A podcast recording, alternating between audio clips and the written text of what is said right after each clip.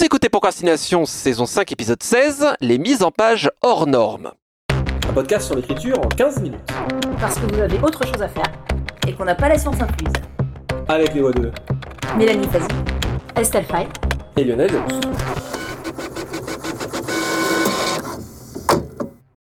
Changer de police, mettre en gras, mettre des schémas, des dessins, sauter des pages, du texte en couleur, on va parler des mises en page exotiques, car c'est parfois une question qui arrive, est-ce que j'ai le droit de faire des choses comme ça? Est-ce que j'ai le droit de euh, changer euh, la police de caractère? Est-ce que j'ai le droit de être créatif ou créative avec la chose? On va parler de l'usage de cette mise en page hors norme, de son bien fondé. Et du coup, euh, je me suis un peu grillé, j'ai parlé de bien fondé, c'est que est-ce que ça a un bien fondé? Vous en pensez quoi? Vous l'avez déjà fait d'ailleurs et ça s'est passé comment? Bah, j'ai pas souvenir d'avoir fait des choses plus complexes que euh, utiliser une alternance de caractères euh, italiques et romains pour, pour signaler que différents personnages parlent ou des choses comme ça, qui sont assez classiques. J'ai pas souvenir de m'être tellement amusé avec, euh, avec des polices ou des choses comme ça. Alors, euh, je vais me faire des amis, mais c'est pas grave. J'ai la sensation quand même globalement. Alors oui, disons il y a les choses de composition habituelles qui sont euh, des sauts de page, euh, les italiques et romains, potentiellement des répliques entières en majuscules, euh, grande audace. Globalement, euh, je trouve que la mise en page hors norme. Alors, je vais modérer après, mais globalement la mise en page hors norme, moi quand ça me vient ou quand j'y pense, je l'ai un peu fait, mais je trouve globalement que parler de John Cage. Donc John Cage, grand compositeur de euh, musique euh, moderne, il préparait des pianos, il n'était pas le seul à le faire. Il mettait des objets dans les pianos pour que ça fasse des bruits chelous quand il jouait. Et quand on fait de la mise en page en norme, pour moi ça s'apparente à ça. C'est-à-dire c'est expérimental et derrière la question vient toujours quel est le bien fondé de l'expérience? Et c'est très difficile, on en a un peu parlé dans les épisodes précédents, c'est très difficile de faire de l'expérience qui ne déborde pas sur le cabotinage.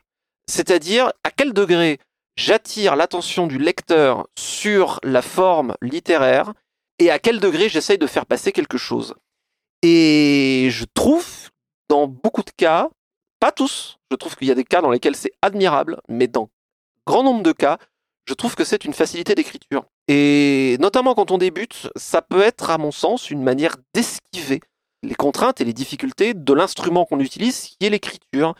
J'ai tendance à recommander de plutôt que d'aller commencer à préparer des pianos pour euh, jouer des trucs bizarres, ne peut-on pas commencer d'abord à apprendre à jouer du piano normalement et voir ce que cela nous offre comme possibilité?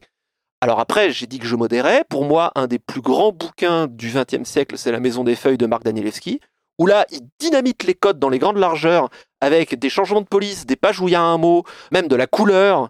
C'est un véritable jeu de piste. Et ça marche magnifiquement et admirablement. Et encore une fois, c'est un bouquin qui repose uniquement sur la mise en page aux normes et qui est un des plus grands bouquins du XXe siècle. Mais, disons, c'est une expérience et tu vas pas forcément euh, écrire tous tes bouquins comme ça. Ou alors, ça peut éventuellement être un, truc. Mais voilà. Et puis, alors après, quand même, il faut que je modère aussi d'une autre manière, qui est que j'écris beaucoup de fantaisie épique et que le, grand classique de la fantaisie épique, qui est une euh, coquetterie de mise en page hors norme, bah, c'est de mettre une carte au début. Et j'en ai bien conscience aussi. Maintenant, ça fait partie des codes aussi. Donc, Je suis pas aussi catégorique que toi, je dirais. Enfin, j'en reviens toujours à ça. Ça dépend du projet. Il peut y avoir un. Je pense qu'il peut y avoir un plaisir dans l'expérimentation pour l'expérimentation, qui est pas quelque chose que je connais personnellement, mais que je peux concevoir. Après, on en revient vraiment toujours à cette question. C'est la question du projet et la question de la maîtrise. complètement. C'est effectivement quelque chose à manier avec précaution quand on débute. Après, j'imagine qu'il y a des jeunes auteurs qui vont débarquer et leur truc, ça va être l'expérimentation. Ils vont foncer direct là et ils seront plus à l'aise là que dans des choses plus classiques. Possible aussi, mais oui, il y a- il y, a un danger effectivement. Si ma mémoire est bonne, hein, Danielewski est l'exact contre-exemple de tout ce que je viens de dire et je viens de dire toute mon que admiration pour que lui. Non, non, mais voilà, c'est, je viens de dire toute mon admiration pour lui. Après, maintenant, c'est toujours pareil. Hein. C'est toujours plus sûr de pas considérer qu'on est Mozart d'entrée de jeu. Il y a aussi, aussi un truc tout bête hein, auquel il faut peut-être considérer quand on veut partir là-dedans, c'est que bah, c'est compliqué pour la mise en page, ça entraîne des coûts, des risques d'erreur, c'est compliqué pour les rééditions si la pagination change. Je crois d'ailleurs que si ma mémoire est bonne, Danielewski, il a fait sa mise en page lui-même, parce qu'évidemment, c'était pas possible. Euh, soit dit en passant, hein, euh, voilà, je l'ai dit, euh, pour moi, euh, La Maison des Feuilles, c'est un livre majeur du XXe siècle, qui est l'incarnation même du labyrinthe et que je recommande sans réserve.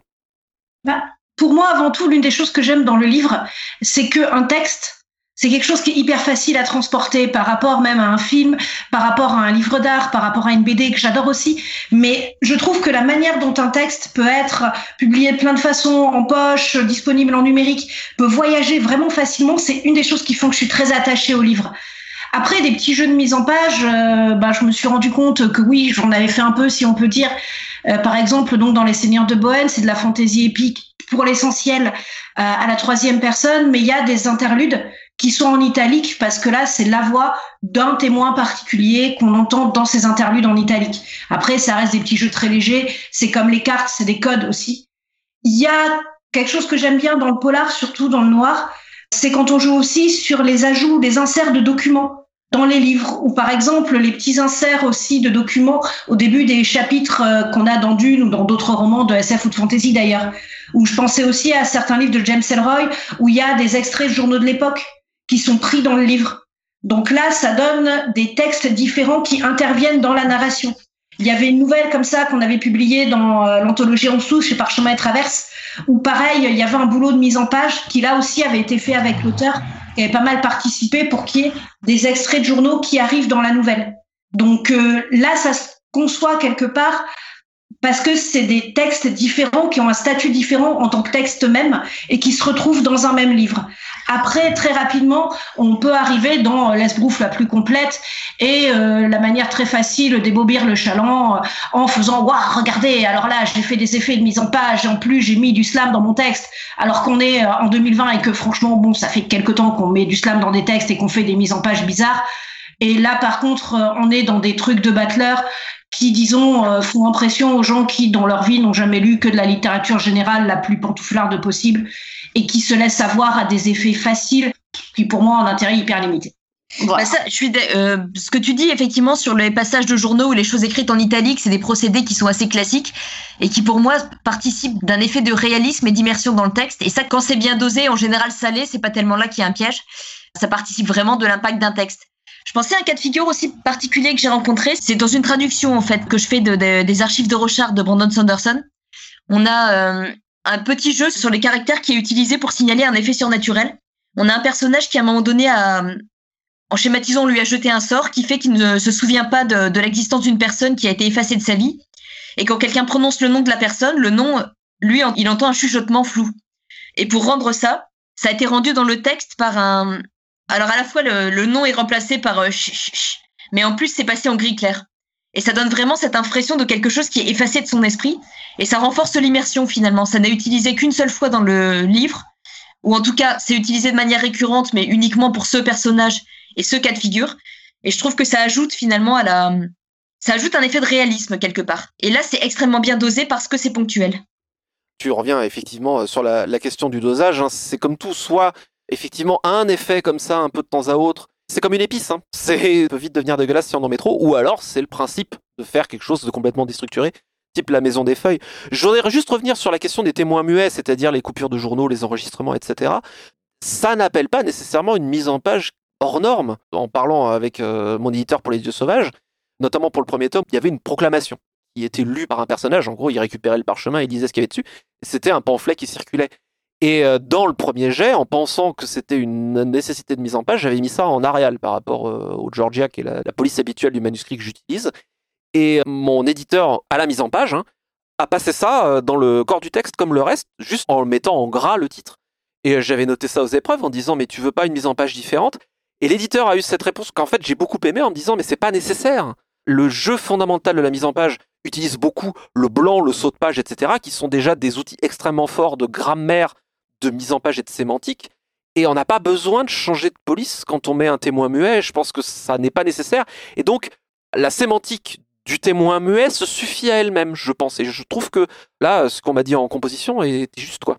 Là, pour le coup, je suis pas aussi catégorique que toi sur le fait que ça doit absolument être nécessaire. Moi, je pense que c'est comme beaucoup d'outils. On peut s'amuser avec. On a le droit aussi de s'amuser avec de manière gratuite, tant que ça ne perturbe pas la lecture ou que ça ne va pas à l'encontre du mouvement de la lecture, je dirais.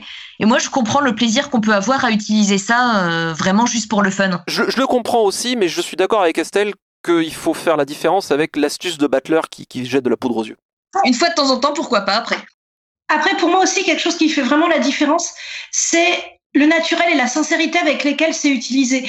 Par exemple, quelque chose que je vois arriver pas mal en SF aussi, pas que en SF, hein, mais notamment SF ou en littérature réaliste, c'est les inserts de conversation Internet dans les textes.